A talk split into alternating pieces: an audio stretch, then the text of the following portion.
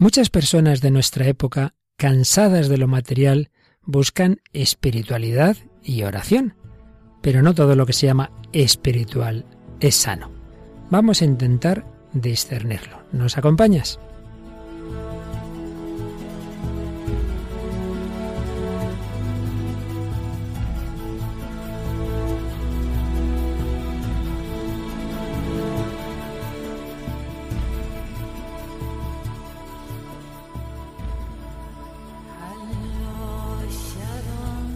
El hombre de hoy y Dios, con el padre Luis Fernando de Prada.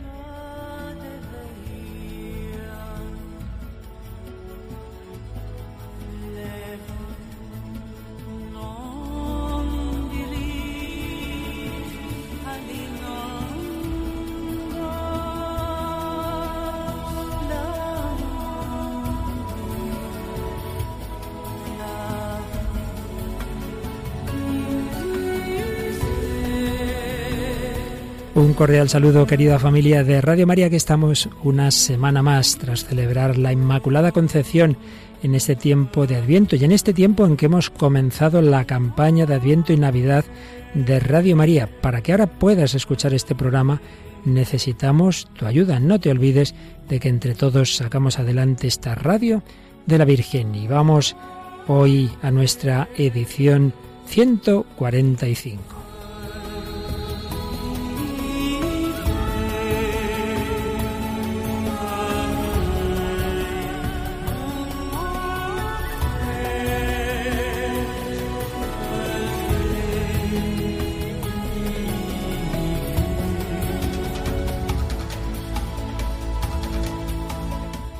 Y una semana más contamos con Raquel Sánchez Mayo. Hola Raquel, ¿qué tal? Muy buenas, padre. Vienes muy buena porque has estado de devotos ejercicios espirituales, ¿verdad? Sí, yo espero que, bueno, el Señor siempre actúa, pero espero que esta vez te haya hecho una manita. Se te nota en la cara, estás resplandeciente del Espíritu Santo. Bueno, Raquel, como siempre agradecemos los comentarios en Facebook, en, en, en los correos pero bueno, entre todo lo que tenemos siempre coges alguna cosita, ¿verdad? Sí, eh, Ángel nos decía que muchas gracias por las canciones que, que ponemos en el, en el programa. Y es curioso como cantantes que han llevado una vida lo más opuesta a la doctrina, a la doctrina cristiana, luego con el paso de los años se acercan a, la iglesia, a la fe, ¿no? Y pues nos hablaba de, Bob Dylan, luego pues eh, nombra también alguna canción de George Harrison que hemos puesto en el, en el programa también. Y bueno, pues eh, un poco lo que, lo que vemos, ¿no? Eh, cuando sacamos canciones, películas de la cultura, pues que al final pues estamos eh, impregnados ¿no? de lo que es algo nuestro, que es la, la fe y, la doctrina de la Iglesia. ¿no? Sin duda, uno de los objetivos de este programa es hacer ver cómo en todo lo auténticamente humano hay más deseo de Dios de lo que parece y que muchas veces lo que hay de positivo en medio de lo negativo acaba triunfando. Otras veces está todo muy mezclado y no siempre es tan bueno como hoy veremos. Y es que hoy es nuestro segundo programa dedicado a la cuarta parte del catecismo, a la oración y en relación a la oración a todo lo que en general llamamos espiritualidad, pero hay mucho que discernir ahí. Vamos a discernir un poquito entre la oración que se basa en la fe católica y otros planteamientos espirituales. Y traeremos, por ejemplo, una canción muy nueva era, ¿verdad? Sí, es una canción de, vamos, un, de un conjunto musical, diremos, que se llama El Bosco, una canción que se llama Nirvana, que tuvo éxito en su, en su momento. Luego la película Guerrero Pacífico, escucharemos un corte. Eh, y luego, pues, un, una canción que se llama así, La oración, en inglés de Prayer, de Andrea Bocelli Celine Dion. Es una canción muy bonita. Y hoy vamos a tener un invitado especial, Jesús, que ha pasado por distintas etapas, precisamente etapas de espiritualidad no católica para luego acabar en la fe y nos lo va a contar hoy en directo en este programa, como digo, edición 145 del hombre de hoy y Dios.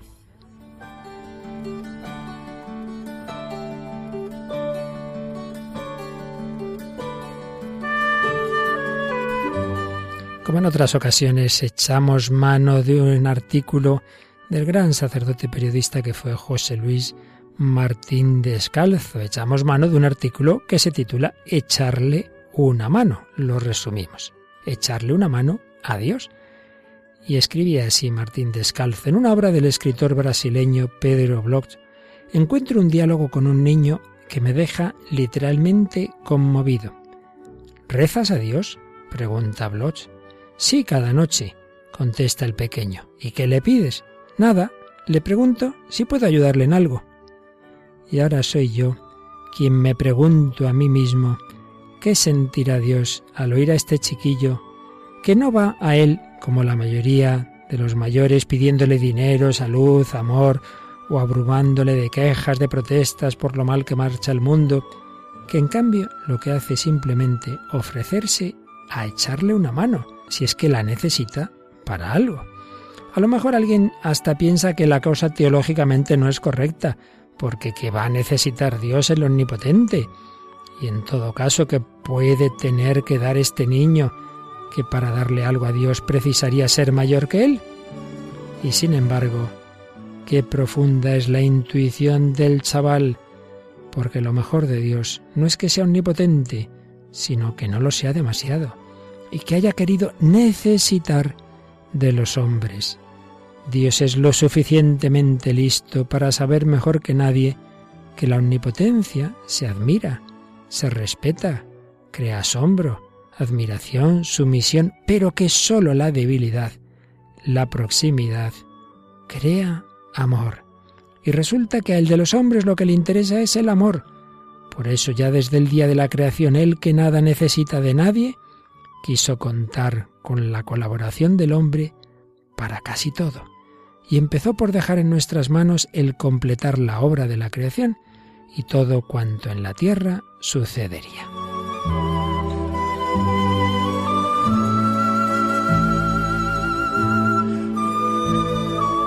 Por eso es tan desconcertante ver que la mayoría de los humanos, en vez de felicitarse por la suerte de poder colaborar en la obra de Dios, se pasan la vida mirando hacia el cielo para pedirle que venga a resolver personalmente lo que era tarea nuestra, mejorar y arreglar. Yo entiendo, claro está, la oración de súplica. El hombre es tan menesteroso que es muy comprensible que se vuelva a Dios tendiéndole la mano como un mendigo. Pero me parece a mí que si la mayoría de las veces que los creyentes rezan lo hicieran no para pedir cosas para ellos, sino para echarle una mano a Dios en el arreglo de los problemas de este mundo, tendríamos ya una tierra mucho más habitable.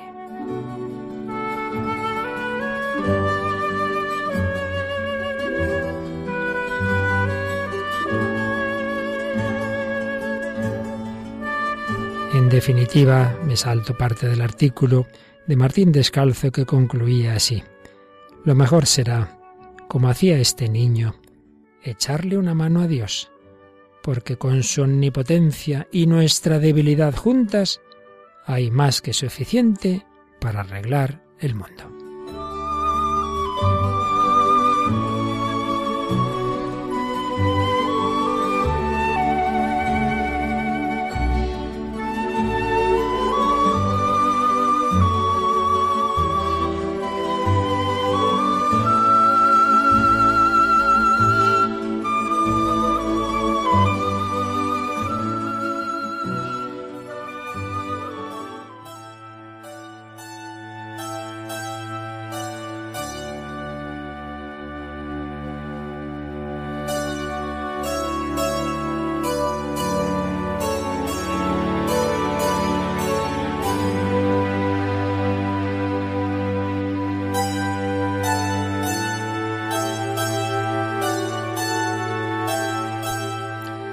Pues aquí estamos en El Hombre de Dios en Radio María, hablando de la oración, de la espiritualidad, Raquel Sánchez Mayo y un servidor, Padre Luis Fernando de Prada. Habíamos comenzado el día pasado a ver un poquito de esa cuarta parte del catecismo sobre la oración. Pero hoy, hablando de lo que se parece a la oración cristiana y que no siempre es auténtica oración cristiana, es muy importante recurrir a un documento de la Congregación para la Doctrina de la Fe, Oracionis Forma, una carta que se escribió por parte de la Congregación de la Doctrina de la Fe, pero aprobada por Juan Pablo II en su momento, momento que fue el día de Santa Teresa, 15 de octubre de 1989, esa festividad de Santa Teresa de Jesús, gran maestra y doctora de oración, se aprobaba esta carta, esta carta de la Congregación de la doctrina de la fe sobre algunos aspectos de la meditación cristiana. cómo la oración depende, claro, de la fe, de cómo vemos a Dios y cómo vemos al hombre. Y cómo hay formas de oración en conformidad con ese planteamiento católico de nuestra fe y cómo hay formas de oración que aunque puedan tener elementos interesantes, válidos, aprovechables, pero que son de otro esquema mental, de otra mentalidad, muchas veces de otra fe y a veces de planteamientos muy contrarios. Un documento que vale la pena leerse con calma entero. Aquí daremos algunas pinceladas hoy y seguramente algunos programas más. Pero sí que vamos a comenzar, Raquel. Bueno, para empezar vamos a leer el primer párrafo, que ya de por sí es muy sugerente. El deseo de aprender a rezar de modo auténtico y profundo está vivo en muchos cristianos de nuestro tiempo, a pesar de las no pocas dificultades que la cultura moderna pone a las conocidas exigencias de silencio, recogimiento y oración. Así que comienza por reconocer que hay un deseo de oración en nuestro tiempo. Quizá otras épocas muy activistas, lo importante era la acción, pero claro, uno no puede estar solo con lo que hace y con lo material, uno necesita interioridad, uno necesita calma, serenidad, y eso ha llevado a partir de los 80 fundamentalmente y años posteriores a un redescubrimiento de la espiritualidad. Lo que pasa es que muchas veces se busca, si uno no encuentra las fuentes verdaderas se busca en cualquier sitio.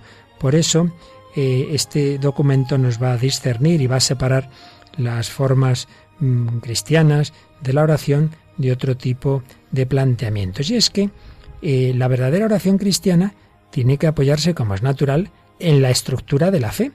Y esto es lo que en el número tercero de este documento se nos va a recordar. Se va a recordar algunos puntos clave de la fe católica que tienen que ver con la oración. Vamos a, ir leyendo parte de este número 3, Raquel.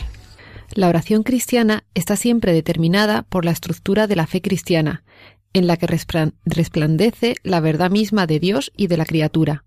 Por eso se configura, propiamente hablando, como un diálogo personal, íntimo y profundo, entre el hombre y Dios. Ya viene aquí una idea muy importante. La oración cristiana es diálogo. Hay una alteridad, hay dos interlocutores, el hombre y Dios. ¿Qué más nos dice este documento?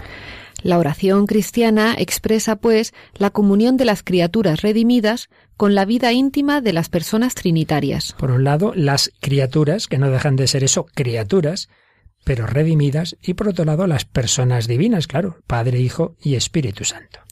En esta comunión, que se funda en el bautismo y en la Eucaristía, fuente y culmen de la vida de la Iglesia, se encuentra contenida una actitud de conversión, un éxodo del yo del hombre hacia el tú de Dios. Aquí se nos habla de los sacramentos, concretamente del bautismo y de la Eucaristía. Nunca la vida cristiana puede prescindir de esos puntos fundamentales.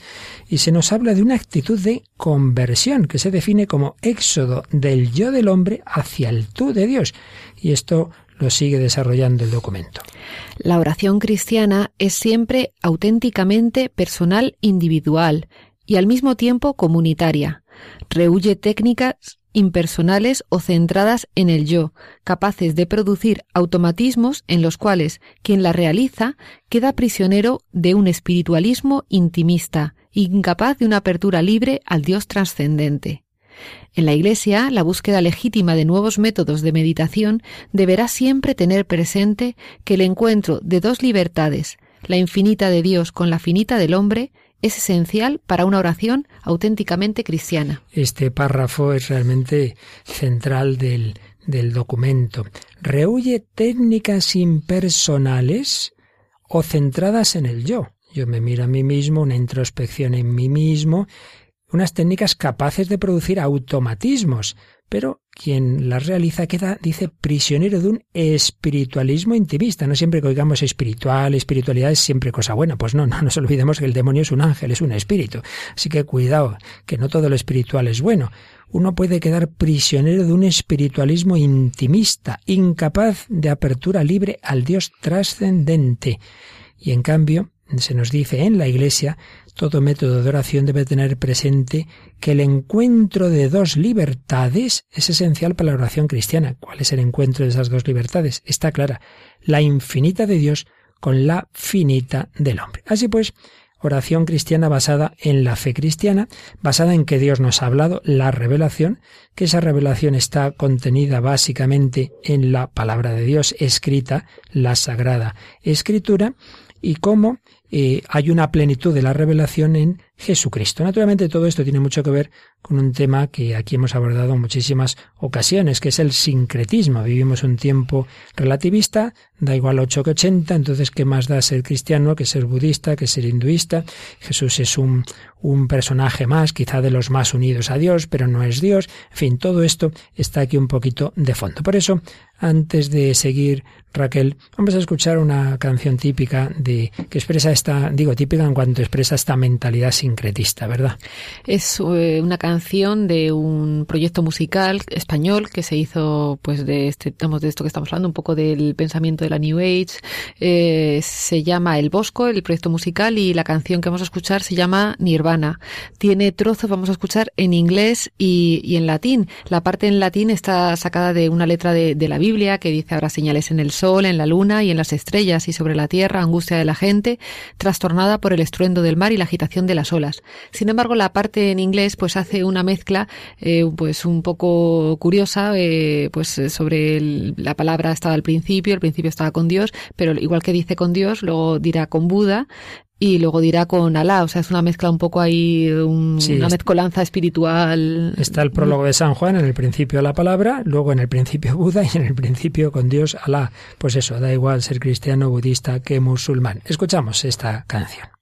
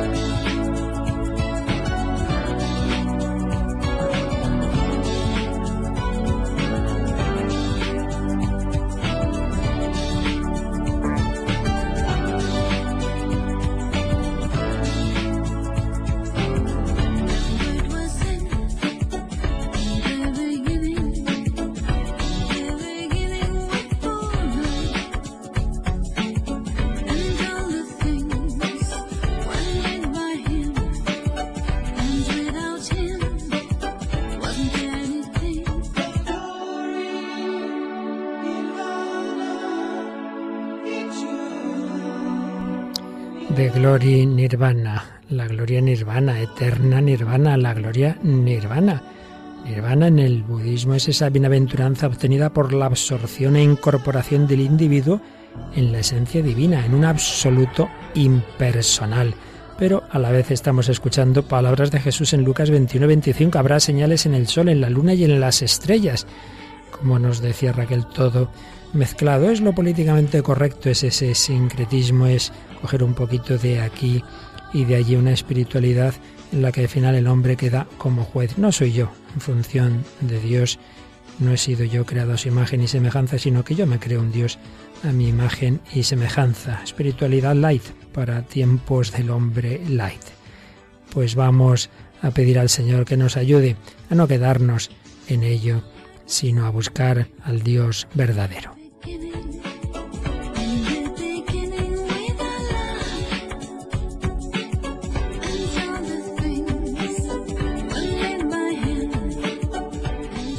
Pues aquí seguimos en El Hombre de Dios en Radio María Raquel Sánchez Mayo, un servidor Padre Luis Fernando y un invitado. Vamos a dejar de lado su apellido, pero tenemos con nosotros a Jesús. Hola Jesús, ¿qué tal? Hola Padre.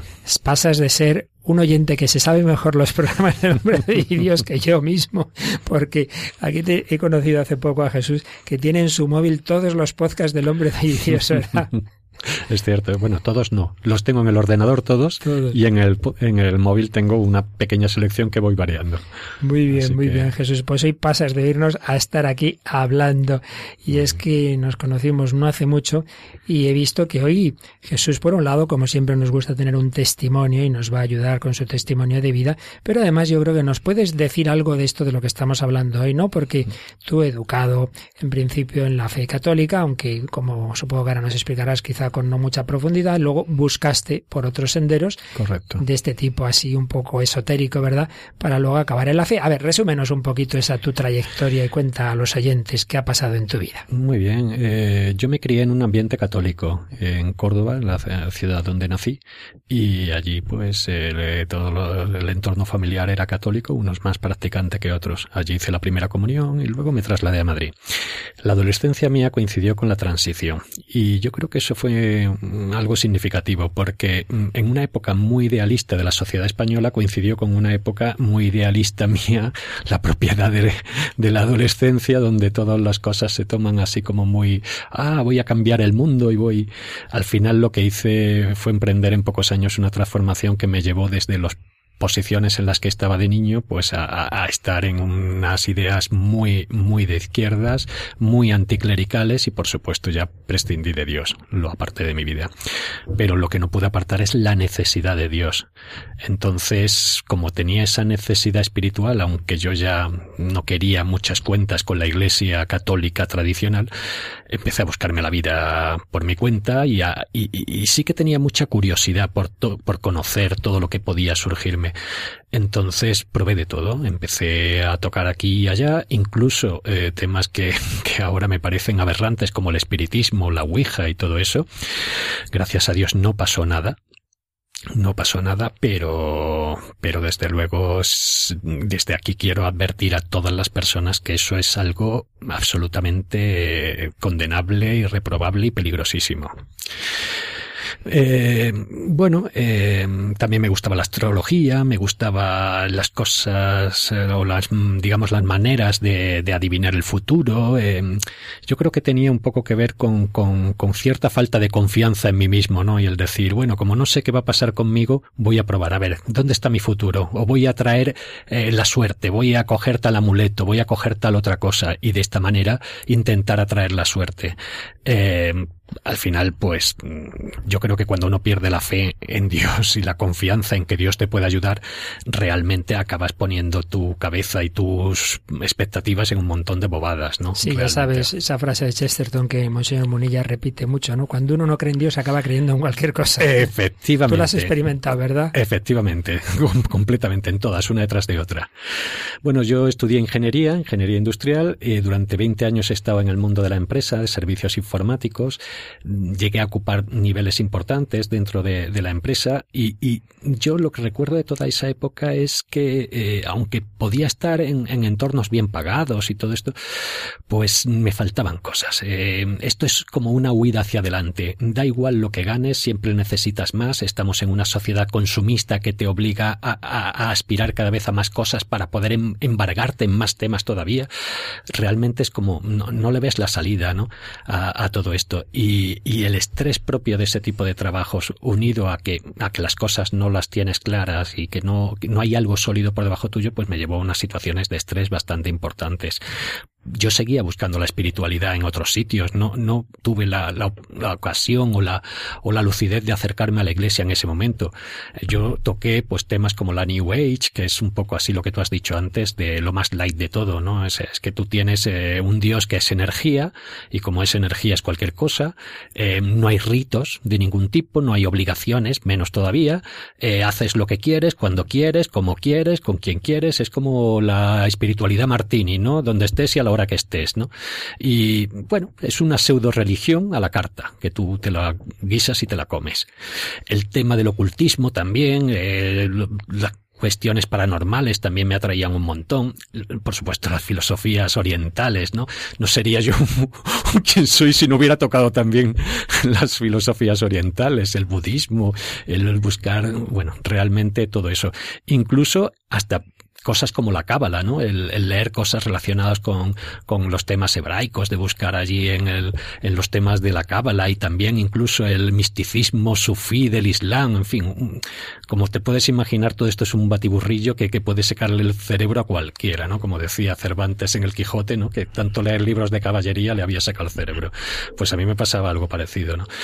En la última etapa profesional yo descubrí el coaching, eh, me, me especialicé en temas de coaching. Por si acaso alguno oyente no sabe esta ah. palabra, es como eh, asesorar a, los directivos. Sí, es un tema en el que el coaching es un eh, conjunto de herramientas bastante útil, bastante útil, en el que buscas sacar más de las personas, que las personas eh, puedan funcionar de mejor manera o conseguir los objetivos que se han propuesto. Que no deja de ser una versión laica de la dirección espiritual. Pues sí, sin el referente, volvemos a decir, de tener a Dios por encima de todo claro, esto. Claro, eh, con el coaching hay, por un lado, si, lo, utilizas con una buena perspectiva, pues te da un montón de herramientas que te permiten mejorar. Si pierdes esa perspectiva, lo que te conviertes es en alguien que cree que, todo lo puedes conseguir, que todo está a tu alcance, que todo eh, puedes mm, alcanzarlo por tus cuentas sin necesidad nada más. Y, y esa falta de perspectiva a mí me llevó a una situación, yo para ese momento había salido ya de la empresa, la crisis llegó, bueno, pues hubo reducciones, yo salí, me lo monté por mi cuenta eh, en estos temas del coaching y realmente, eh, bueno, lo que me llevó fue eh, ese exceso de confianza en mí mismo me llevó a cometer una serie de locuras, bueno, pues que me afectaron a, todos los ámbitos de mi vida, el económico, el familiar, me llevó incluso a la ruptura familiar y por supuesto personal. Yo seguía sin, sin tener nada a lo que agarrarme, básicamente. Emprendí una cuesta abajo que no, que, que, que, bueno, me llevó hasta, hasta niveles muy bajos de, de, pues eso, de estado de ánimo, de depresión y en el punto más bajo, hace año y medio, yo estaba tan, tan fastidiado, había perdido mi familia, había perdido, prácticamente estaba en una situación económica complejísima, yo no le encontraba sentido a nada y en ese momento ya me planteaba cualquier cosa, cualquier cosa. Mirando a un posible barranco, ¿verdad? Sí, eh, físicamente sí, o sea, miré al barranco. Miraste un barranco. miré un barranco de cerca de donde vivo, o sea que... Pues si te parece Jesús, antes de seguir, tú mismo nos has traído el corte de una película que tiene que ver con un momento de crisis del protagonista. ¿Nos la introduces un poco? Sí, eh, se trata del Guerrero Pacífico, que es una eh, película del año 2006, es eh, germano-estadounidense, dirigida por Víctor Salva y protagonizada por mm, Scott Melovich, uy, un apellido un poco curioso, Nick Nolte, ese sí que nos suena más a todos, y Amy Carter. Eh, se trata de, bueno, trata el tema de un gimnasta en una universidad estadounidense muy brillante, con aspiraciones a ir a los Juegos Olímpicos, Dan Millman, que, que, vive rodeado de premios deportivos, eh, chicas fáciles, fiestas, pero en un momento de su vida comienza a tener miedo de sufrir una lesión importante y considera que la vida ya no tiene el sentido que tenía hasta ese momento. En ese momento tiene un, un, un encuentro con un hombre misterioso al que llama Sócrates, que es el personaje interpretado por Nick Nolte, y de esta manera empieza a descubrir una nueva forma de ver la vida. En los meses siguientes, Sócrates y Joy, que es una hermosa y distante chica que le ayuda eh, también a adquirir la sabiduría que necesita para dejar atrás su pasado, eh, superando los obstáculos y, y, seguir la huella del destino que lo transformará en lo que llaman un guerrero pacífico. El trasfondo de la película es que lo que realmente importa es vivir el momento presente. Se centra sobre todo en eso. Y esto tiene un punto de conexión con alguna otra película que habéis puesto aquí algunos cortes, como el tema del Club de los Poetas Muertos, que también hablaba lo del mm. Carpe Diem famoso, ¿no? ¿Y la escena que vamos a escuchar nos la introduces? Sí, eh, representa como eh, este joven, el, gimnasta, eh, puede pensar que la vida no le llena, a pesar de que aparentemente lo tiene todo. Realmente tiene dinero, su familia, él saca buenas notas en la universidad, tiene éxitos deportivos, pero en un momento determinado, eh, este Sócrates, la persona con la que está hablando, le hace una pregunta que lo desconcierta. Pues vamos a escucharla. Oiga, El tejado está a una altura de tres o cuatro metros. Nadie puede hacer un salto vertical de más de un metro y medio. Soy gimnasta. Uno de los deportes más exigentes, aunque desconocidos. Los espartanos de la antigua Grecia también eran gimnastas. Saltaban por encima de los toros. Así se entrenaban los guerreros de élite. ¿No sabías eso? Sé más de lo que piensa. Y piensas más de lo que sabes. Conocimiento no equivale a sabiduría. ¿Y dónde está la diferencia? ¿Sabes cómo limpiar un parabrisas? Sí. La sabiduría consiste en hacerlo.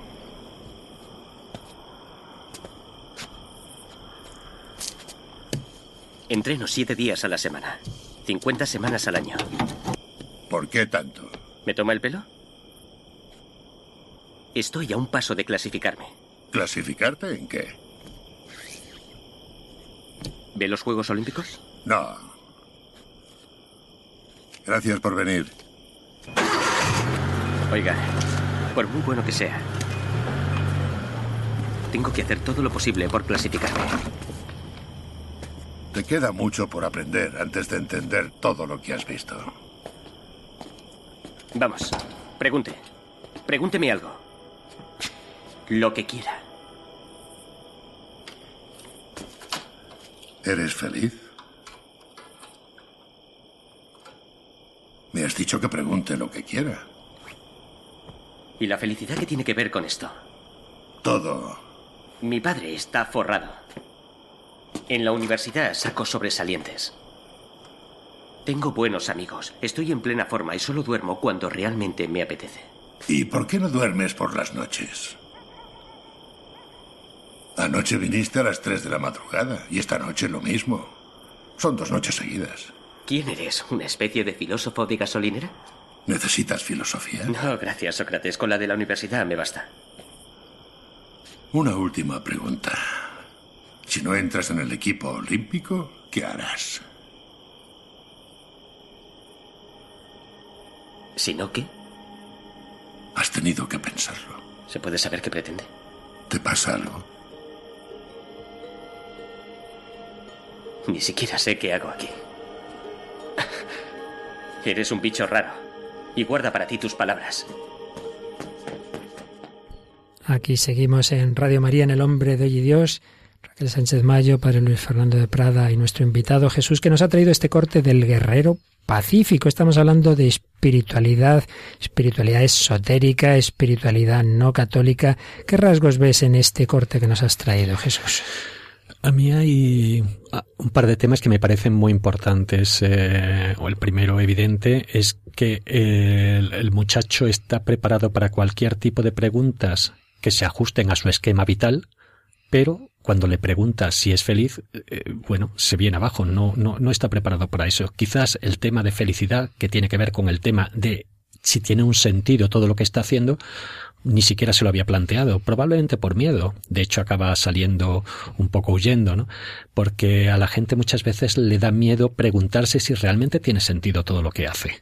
Si todo lo que está haciendo sirve para algo, tiene, va orientado hacia un camino concreto o es simplemente, mm, como en el caso de este muchacho, todo me va bien, tengo buenas notas, tengo, eh, soy un gran atleta, mi padre me ha metido en esta universidad y, yo estoy aquí para no defraudar a nadie, voy a hacer lo mejor posible, pero, pero hay, hay una gran carencia de sentido vital ahí.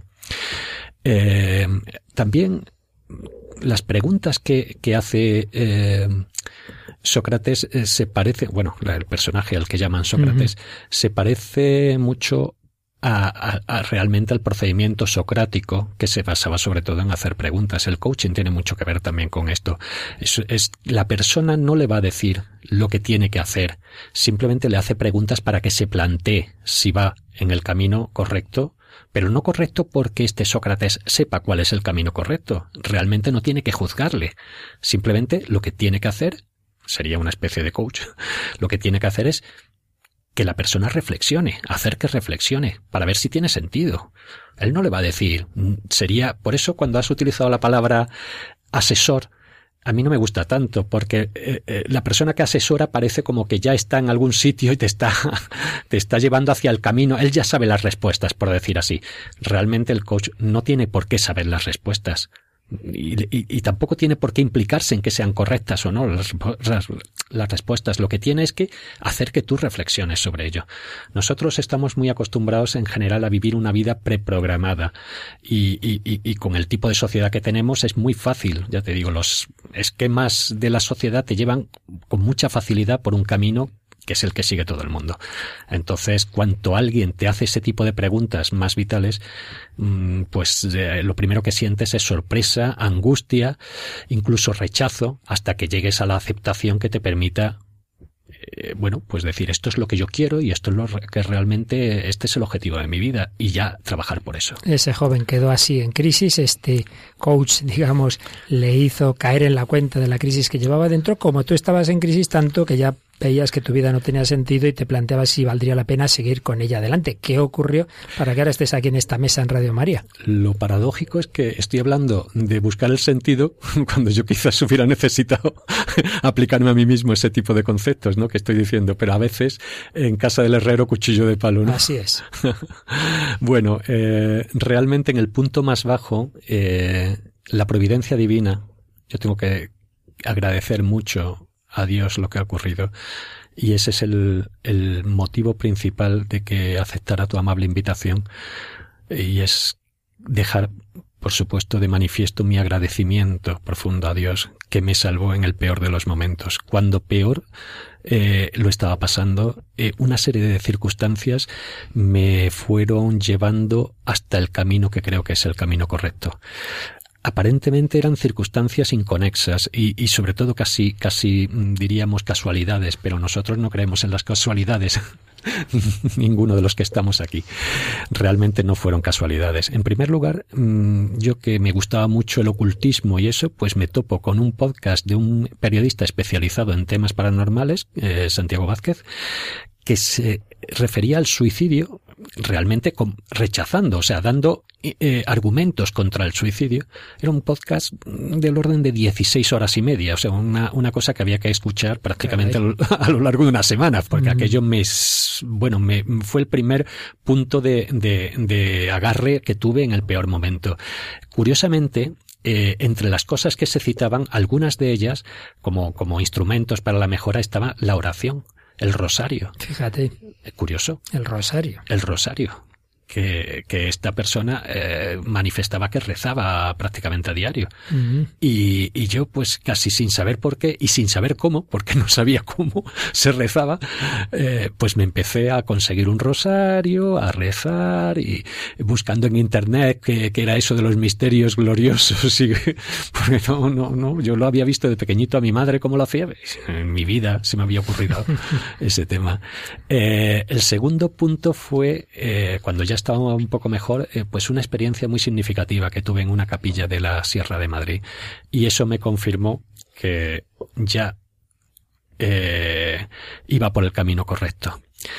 Eh, yo a partir de ahí ya tenía las ideas bastante claras, ya había incorporado la, digamos, la religión más a mi vida, yo ya había empezado a ir a misa con frecuencia, me había confesado y, y, digamos que, que, ya estaba orientado. Y el tercer pata, digamos, la tercera pata a la que me agarré en este tema que me ha, digamos, mantenido en todo este proceso ha sido Radio María.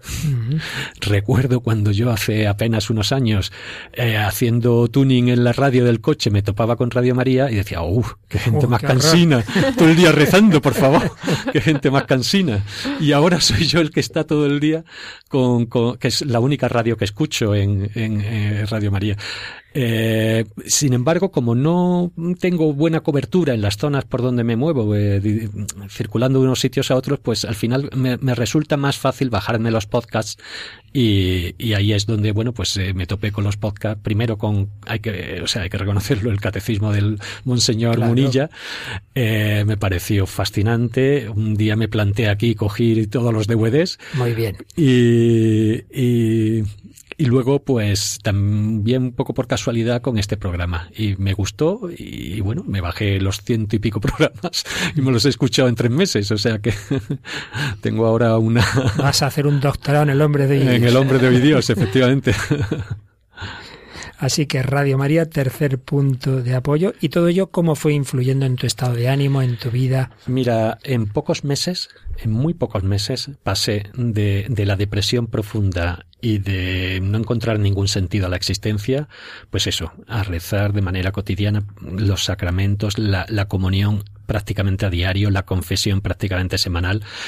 Eh, ¿Esto me ha resuelto los problemas? Para nada. Sigo teniendo los mismos problemas familiares y de dinero que tenía hace año y medio, pero ahora tengo una paz, una serenidad, una confianza ciega en la providencia divina que antes no tenía y mi estado de ánimo evidentemente es otro es otro completamente distinto. A mí esta evolución me recuerda un poco la, obra de Paulo Coelho, El alquimista, no sé si lo conocéis, que, que, narra como un pastor andaluz se desplaza a lo largo del desierto del Sáhara, desde su tierra natal andaluza, se va buscando por el desierto hasta Egipto porque ha soñado que hay un, un tesoro escondido bajo las pirámides. Y cuando llega a las pirámides se encuentra con otra persona que le dice que ha tenido el mismo sueño, pero que el tesoro estaba en Andalucía, prácticamente donde él vivía, con lo cual hace el camino de vuelta y encuentra el tesoro donde él estaba al principio.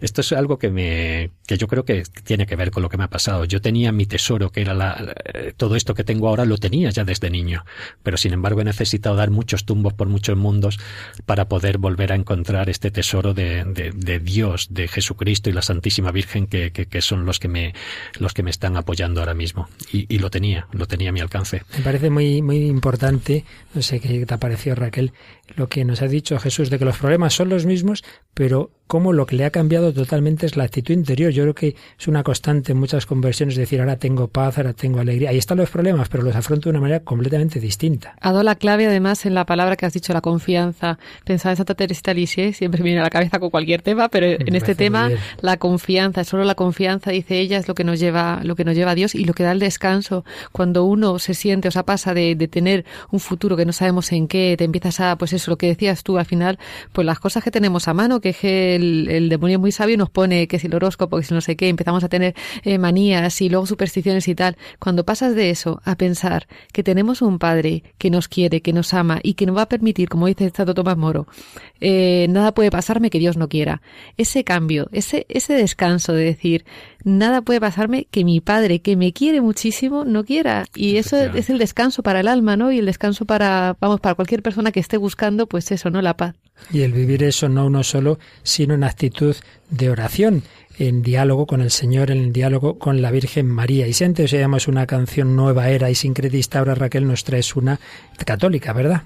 Pues no sé si católica, pero es muy cristiana, profundamente cristiana. Es una canción eh, de, se llama La oración de Prayer en inglés y es una canción del año 99, ganó un Globo de Oro porque salió en una, en una película y la cantan Celine Dion y Andrea Bocelli, este cantante ciego que canta de, maravilla y, yo creo que, vamos a escucharlo un poquito y si quieres luego leo alguna cosa. Muy bien.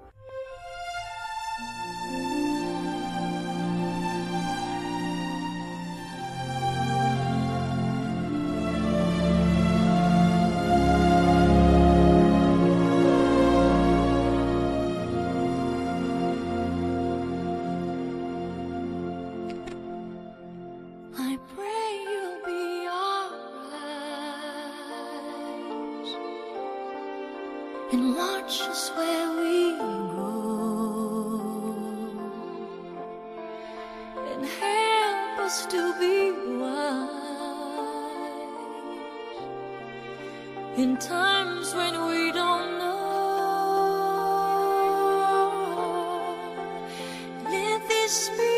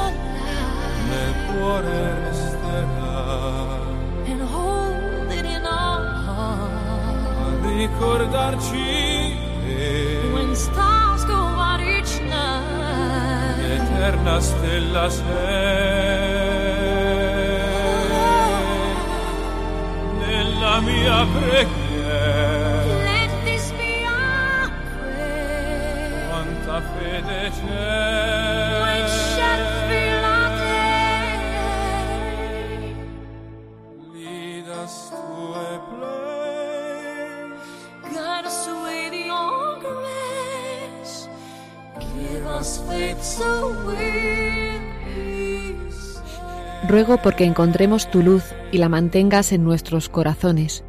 Permite a esta ser nuestra oración. Cuando las sombras llenen nuestro día, condúcenos a un lugar, guíanos con tu gracia, danos fe, así estaremos a salvo. La fuerza que nos das es el deseo que cada quien encuentre amor. Esperamos que cada alma te encuentre.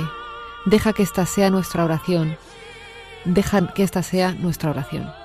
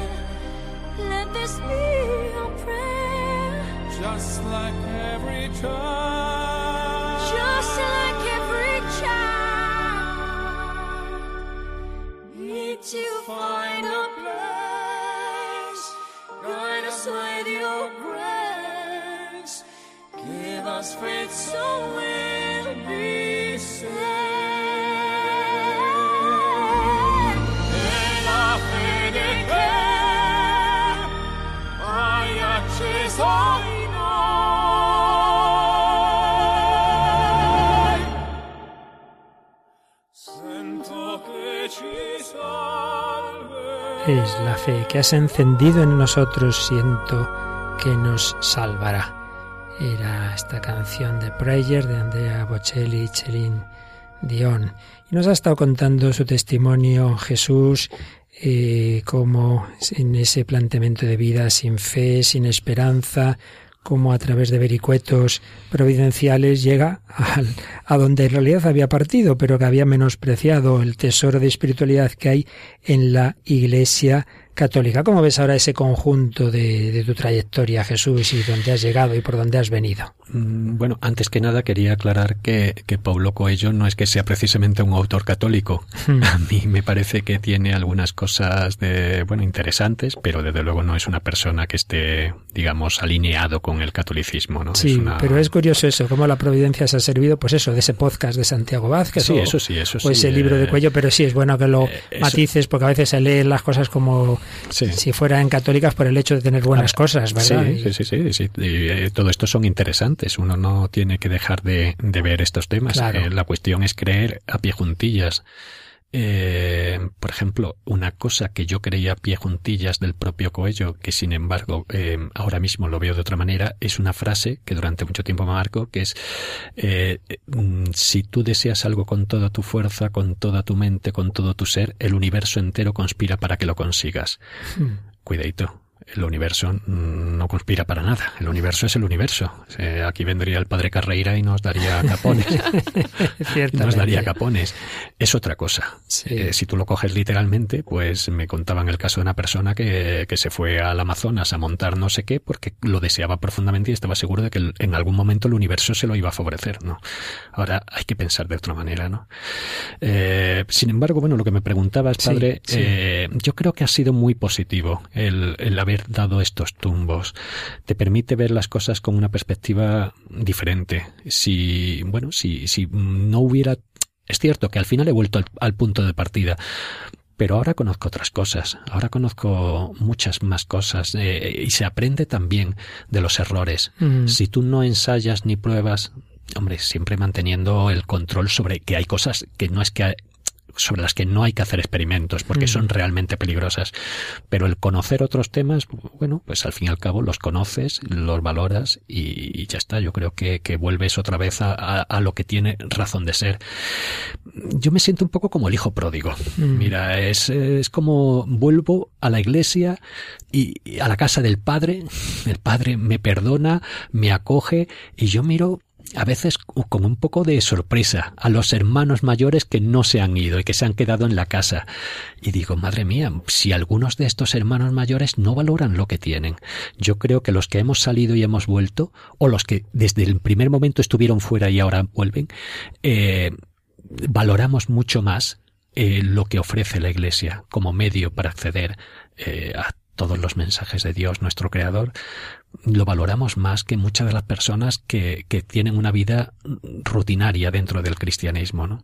Creo que eso es... Pues una llamada de Jesús a que valoremos lo que tenemos y a que lo vivamos, porque muchísimas veces nuestra fe no la vivimos en una auténtica espiritualidad. Pues vamos a terminar con una última canción en la cual ahí ya sí que de una manera absolutamente explícita está nuestra fe, está nuestra oración a Dios nuestro Señor. Ain Karen nos canta la oración de una mujer.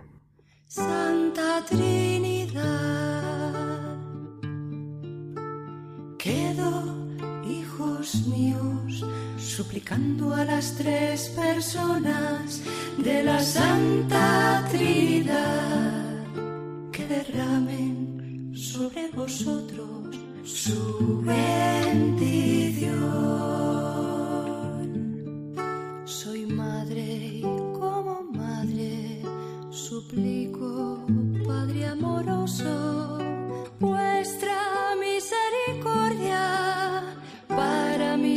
Hijos e hijas. Confía, Él es Padre bueno, confía.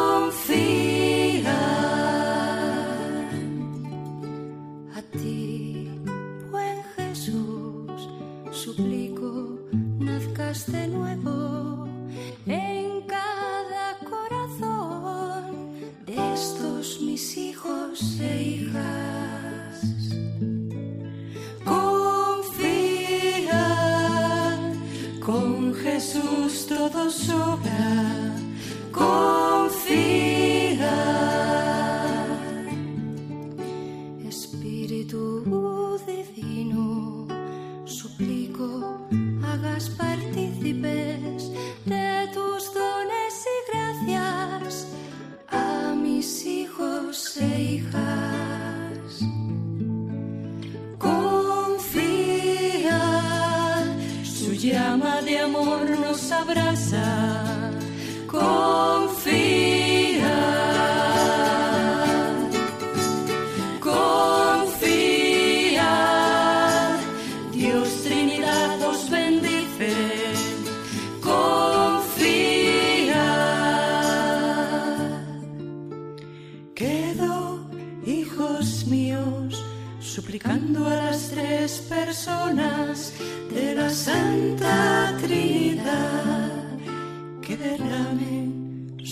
Vosotros su bendición.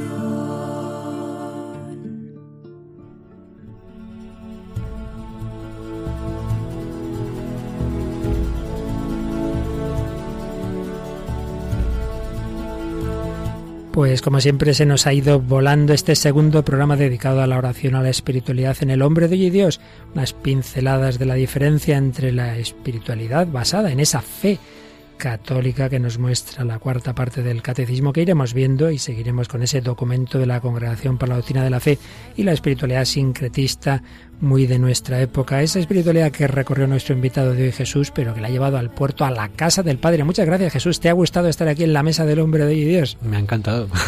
Pues nada, ya sabes cuando oigas el programa lo que es estar aquí. Muy bien. Bueno, Raquel, muchas gracias también, como siempre, a ti y a Rocío en el control. Yo recuerdo, queridos amigos, que si queréis seguir oyendo estos programas como Jesús, que en ellos ha descubierto una fuente de formación en los programas de Radio María, tenéis que ayudar entre todos. Sacamos adelante esta radio. Es imposible que sigamos emitiendo sin tu ayuda. Que no seas de ese alto porcentaje, pues creemos que un 85% de oyentes que nunca han dado un donativo, pues aunque sea pequeño, estamos en tiempos de crisis, con que cada persona diera un euro al mes, ya vamos, no hacía falta nunca más pedir. Pues cada uno lo que pueda, su aportación, su donativo, su compromiso voluntario, quien pueda ofrecer su tiempo, su persona y por supuesto su oración. Ya sabéis que ahora mismito, al terminar, podéis llamar al 902-500-518, podéis encargar una copia de este programa o de los anteriores, o podéis hacer ese donativo para esta campaña que hoy hemos empezado de Adviento, Navidad Radio María os necesita. Gracias Raquel, hasta la próxima semana o dentro de 15 días. Mm, eh, dentro de 15 días. Dentro de 15 días. Jesús, hasta ya te invitaremos otra vez. Muchísimas gracias. Y finalmente os recuerdo que podéis dejarnos vuestros comentarios. En el correo electrónico el hombre de hoy y Dios arroba radiomaria.es. Y por supuesto en el Facebook, que también tiene ese mismo nombre, el hombre de hoy y Dios. Pues que Dios nuestro Señor y la Virgen María os bendigan a todos y hasta el próximo programa, si Dios quiere.